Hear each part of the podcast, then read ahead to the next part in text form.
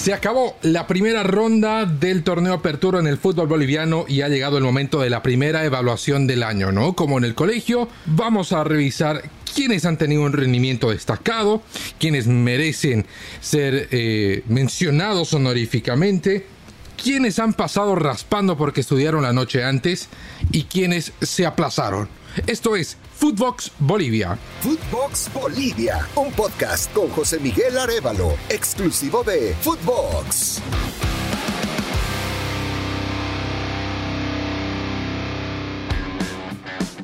Los saluda José Miguel Arevalo. Este fin de semana se jugó la decimosexta y última fecha de la primera rueda del torneo Apertura 2022 en Bolivia. Recordemos, un torneo seriado, dos grupos de ocho equipos, de los cuales clasificaron los primeros cuatro para jugar la fase de eliminación directa a partir de los cuartos de final. En el grupo A, en la Serie A, el vencedor fue Palma Flor con 28 puntos, quedó segundo Strongest con 27, Nacional Potosí tercero con 25 y Oriente Petrolero fue el cuarto con 22. Bolívar cerró venciendo la Serie B con 37 puntos, 10 más abajo Blooming, 27, Royal Party tercero con 23 y cerró el grupo de clasificados Always Ready con 19 puntos. ¿Cómo se van a enfrentar en los cuartos de final? Always Ready va a enfrentar a Palma Flor, el vencedor de esta llave enfrentará a quien clasifique entre Royal Party y Strongest. Será primero local el equipo de Royal Party. En el otro lado de las llaves, Oriente Petrolero visitará primero a Bolívar y después de definir quién clasifique, eh, el vencedor de la llave jugará contra el ganador del emparejamiento entre Nacional Potosí y Blooming. Y de ahí tendremos las semifinales y luego una final única. Pero bueno, más allá de eh, saber quiénes han clasificado y cómo se van a enfrentar, vamos a evaluar el rendimiento de cada uno de los equipos en base a criterios. Por ejemplo, primero vamos a repasar a quienes se han comportado muy bien en estas primeras 16 fechas, quienes eh, lo han hecho mejor y quienes han destacado por encima del resto. Y el primer reconocimiento a quien arrasó con todo tiene que ser para Bolívar naturalmente es el que más puntos ha sumado de entre los 16 equipos. Bolívar ha logrado 37 de 48 puntos. Vale decir que el equipo dirigido por Antonio Sago logró el 77% de los puntos en disputa en esta primera parte. Apenas eh, perdió tres partidos, solo empató uno, es el equipo que menos veces ha empatado. El registro de goles es impresionante. Bolívar anotó 42 goles. Solo le hicieron 9. Es el único equipo en todo el campeonato que eh, ha recibido menos de 10 goles. Da un total de más 33 en gol diferencia. Mm, eh, un registro muy importante. Muy importante. Ahora habrán motivos, por supuesto, para apuntar que llevaron a Bolívar a este momento. No podemos dejar de lado el hecho de que Bolívar se armó esta temporada para encarar la Copa Libertadores. Y su salida prematura del torneo internacional, bueno, pues obligó a que apueste a todo al campeonato eh, boliviano en el que, como digo, arrasó. Sacó 37 de 48, nota de aprobación pero de lejos. Y obviamente todo el potencial con el que se reforzó ha sido enfocado en un torneo que no es tan exigente y esto como una reflexión aparte, ¿no? Bolívar se armó para jugar la Copa y se quedó corto. Y con lo que se armó para la Copa le sobró. Clasificó caminando con varias fechas de antelación y sacándole 10 puntos a su inmediato perseguidor en, la serie y 9 puntos al ganador de la otra serie. Bolívar ha tenido un juego muy atildado, muy vertical. Sago ha hecho lo que tenía que hacer en cada uno de los partidos. Y ahora tiene todas las fichas para ser el candidato a llevarse el título, como no serlo con estos números. El equipo sorpresa del campeonato no puede ser otro que Palmaflor de Quillacollo. Este equipo que está todavía trajinando sus primeros pasos en el profesionalismo ha ganado sorpresivamente su serie, la Serie A por encima de equipos como por ejemplo Strongest, que quedó segundo, como Oriente Petrolero, como Nacional Potosí. Bueno, por encima de ellos estuvo este equipo dirigido por Humberto Viviani, un director técnico boliviano joven con una trayectoria todavía incipiente, pero corta es, ya cosechando éxitos. Palma Flor ha sumado 28 puntos y tiene entre sus figuras más importantes, por ejemplo, al eh, volante ofensivo barra delantero Freddy Abastoflor. Este jugador, nacido en Roma, Italia, de padres bolivianos, ha encontrado su lugar al menos en el fútbol boliviano. Fue jugador de Strongest, fue una pieza que para muchos no se la utilizó como se debería. Llega a Palma Flor y termina explotando como uno de los jugadores más destacados, con cinco goles en su haber. Se ha emparejado muy bien con Wesley da Silva, el brasileño, que lo supera con un solo gol en la marca, tiene seis anotaciones, para conformar un equipo muy compacto, con otras figuras que también han calzado bien. Tiene que ver mucho, insisto, el trabajo de Humberto Viviani. Pero está, por ejemplo, en la saga el trabajo de Pablo Elías Pedraza, que ha jugado los 16 partidos como titular. Pedraza volvió a Bolivia después de un paso casi intrascendente en la segunda división de Chile, a la que llegó después de jugar en Bolívar y en Strongest.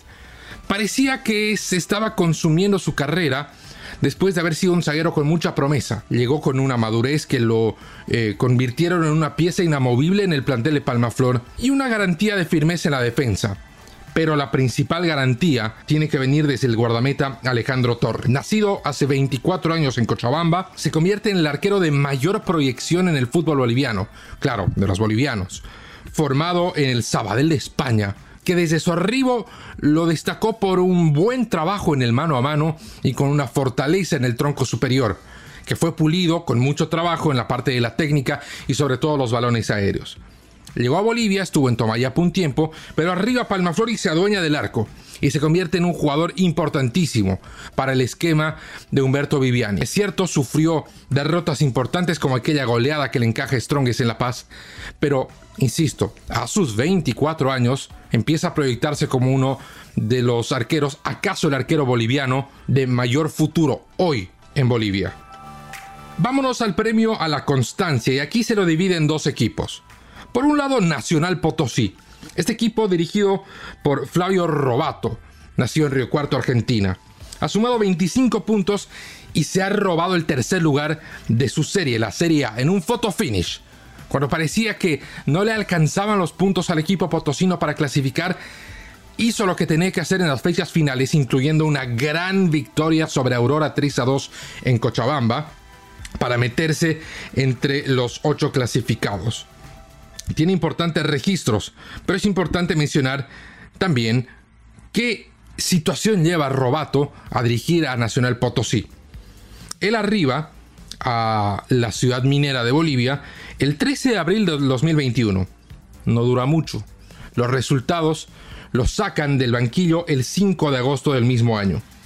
Pero ese interín tampoco dura mucho, porque la confianza de los dirigentes vuelve a él a mediados de diciembre del mismo año, más que nada para encarar la temporada 2022.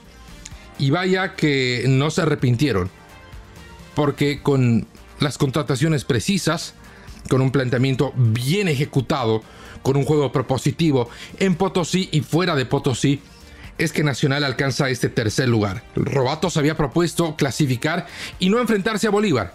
Lo logró. Ahora tendrá que vérselas en la ronda de eliminación directa con Blooming, un rival al que Robato más o menos había perfilado y el cual está convencido a poder sacar del camino.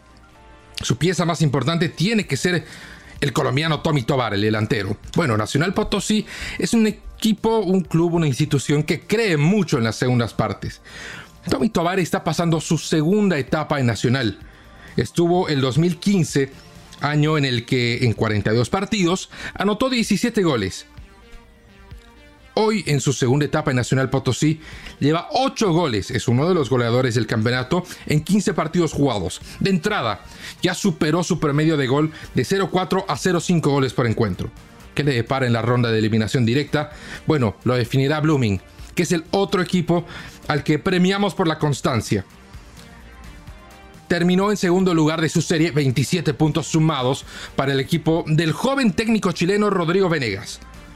Tiene 27 goles a favor y 30 goles en contra, un registro bastante particular. Junto a Palmaflor son los únicos dos equipos clasificados que tienen saldo en contra en los goles, y además el mismo número. Ambos se meten a cuartos de final con menos 3. Pero hay que ser justos con Blooming. Y es que casi la mitad de esos 30 goles encajados, bueno, los anotó el mismo equipo.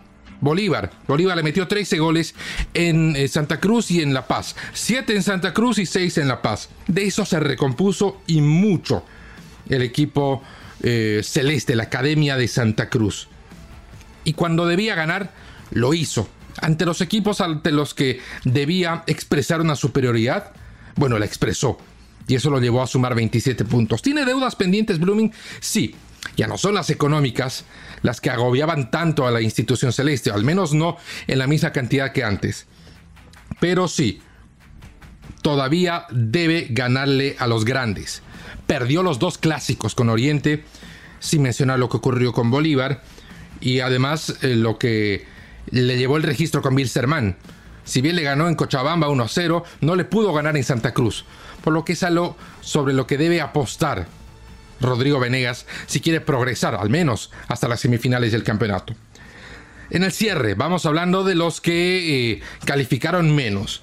En Bolivia, hace, tiempo, al menos en mi época, la nota mínima para, para pasar de año era el 3-6.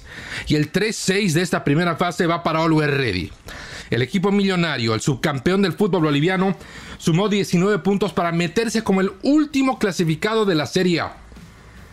Tiene los mismos puntos de Universitario de Vinto, el equipo recién ascendido. Claro, más dos goles de diferencia para el Ready, menos 11 para el de Vinto dejan a los de Cochabamba fuera del campeonato.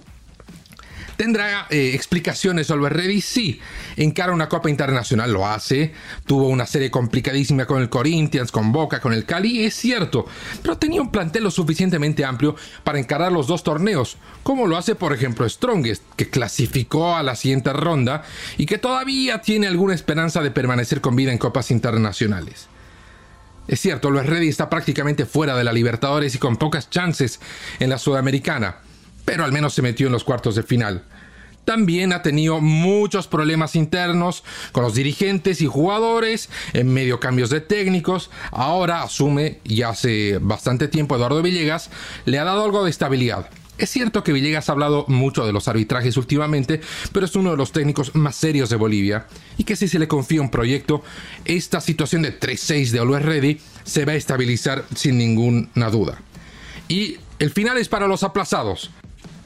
Bilsterman se quedó fuera, sexto lugar de su grupo, 18 puntos. Es cierto, tiene solo uno menos que Always Ready, pero si empezamos a desmenuzar su campaña, nos daremos cuenta que no le ganó una sola vez a la Universidad de Vinto. Y para un equipo grande como Bilsterman, el no ganarle a un recién ascendido de la provincia de Cochabamba raya en lo pecaminoso. Se quedó fuera de la Sudamericana, en la que ha perdido dos de sus tres partidos en casa, y es que el tercero todavía no lo ha jugado y eh, su único punto alto eh, en esta mitad del año es ganarle a Bolívar en La Paz. Todo ha sido malo para Wilstermann. Desde los fichajes y desde el fichaje del arquero. Contrató a Uber Escobar que no dio ni para adelante ni para atrás. Contrató su suplente Luis Cárdenas que tampoco dio para adelante y para atrás. Contrató un juveniles de Blooming a Esteban Poveda que no era como lo pintaban. Y si hubiera sido un arquero en proyección se le hubiera quedado Blooming. También el tema de los técnicos le jugó y bastante mal. Echaron a Miguel Ponce y a pedido de los jugadores asumió el preparador de arquero Sergio Millacho, que le fue peor que a Ponce. Y esto es muy sencillo. Si en un restaurante el chef se ausenta, el encargado de las bebidas no puede hacerse cargo de la cocina. Y más allá de la capacidad de Sergio Millacho y del buen relacionamiento que tenga con los jugadores y lo buen preparador de arqueros que sea, es otra cosa manejar un equipo entero, sobre todo cuando hay tanto tanto en juego. Por estas cuestiones, por, muchos, eh, por muchas dudas, por muchos reclamos de los hinchas, el presidente Grover Vargas decidió dar un paso al costado y llamar a elecciones. Y el último aplazado, Independiente, el campeón defensor, se quedó fuera, también tiene 18 puntos, terminó séptimo, se ha eliminado de la Libertadores, ha priorizado el manejo del presupuesto eh, por encima de mantener un rendimiento o un equipo competitivo. Esta es la factura que se le pasa al campeón defensor que ha quedado fuera, por lo que el fútbol boliviano tendrá un nuevo campeón en este torneo de apertura que empieza a definirse desde el próximo fin de semana. Ese es todo el tiempo que tenemos por hoy. Conmigo será hasta la próxima edición de Footbox Bolivia. Footbox Bolivia con José Miguel Arevalo, podcast exclusivo de Footbox. Sports.